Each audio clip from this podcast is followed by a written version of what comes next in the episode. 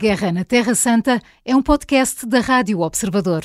Em destaque, a situação no Médio Oriente. João Diogo Barbosa, Joe Biden deixou escapar que Israel terá acordado. Uma pausa nas hostilidades, depois disse que estava a falar demais, mas uh, podemos de facto considerar essa pausa? Eu pergunto isto porque o embaixador israelita da ONU, na ONU, disse que não vai acontecer e, e insistiu que a estratégia do Hamas passa por deteriorar a situação humanitária na faixa de Gaza e aumentar o número de vítimas palestinianas, isto de forma a motivar a ONU e o Conselho de Segurança a deter Israel sendo que ontem houve já uma resolução do Conselho de Segurança precisamente uhum. a pedir essa pausa humanitária. Sim. A verdade é que uh, os comentários de Joe Biden, apesar do que nós temos visto nos últimos tempos uh, sobre algumas gafes nos discursos, não parecem acidentais. Uh, eu interpretaria mais como uma forma de pressionar as partes a chegar a esse acordo.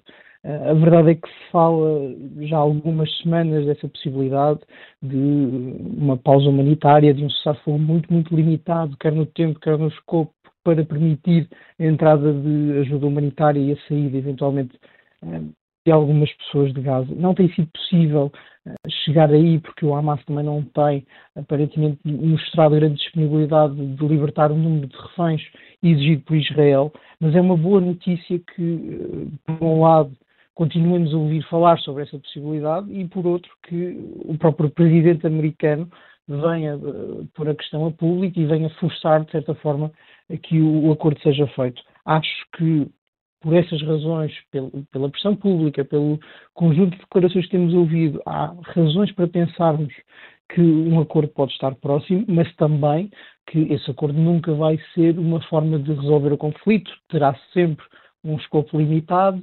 Hum, também é duvidoso que se libertem todos os reféns eh, que ainda estão hum, sob o controle do Hamas e, portanto, algum, algum otimismo moderado parece-me que é a postura correta a ter perante estas notícias.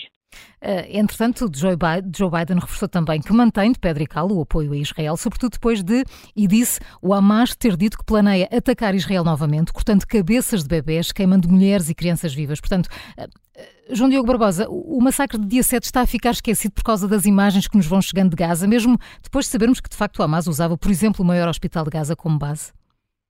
Sim, o tempo ia sempre prejudicar a posição de Israel aqui. Quanto mais tempo passar desde aquelas imagens que todos nós vimos, uhum. mais difícil vai ser para Israel fazer o seu caso um, e convencer uh, o mundo de que uh, está do lado certo e que precisa de apoio.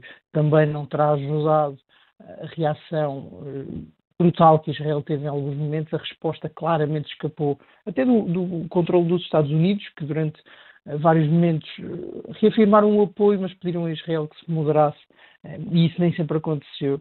Acho que Israel perdeu também um bocadinho o controle da narrativa e isso tem-se visto desde logo na, na, ONU.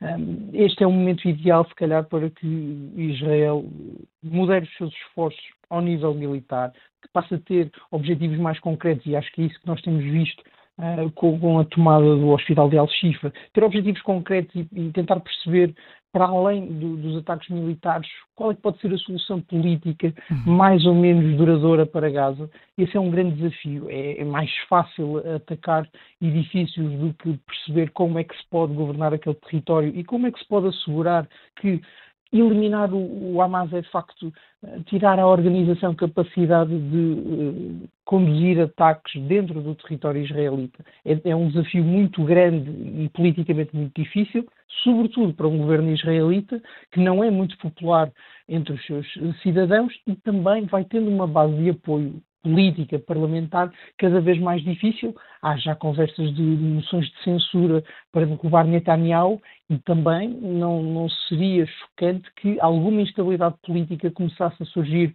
uh, em Israel e isso justificasse alguma mudança de posição do ponto de vista militar. A Guerra na Terra Santa é um podcast da Rádio Observador. Vai para o ar de segunda a sexta, depois do noticiário das nove e meia da manhã e tem nova edição depois da síntese das quatro e meia da tarde. Está sempre disponível em podcast. Eu sou a Maria João Simões.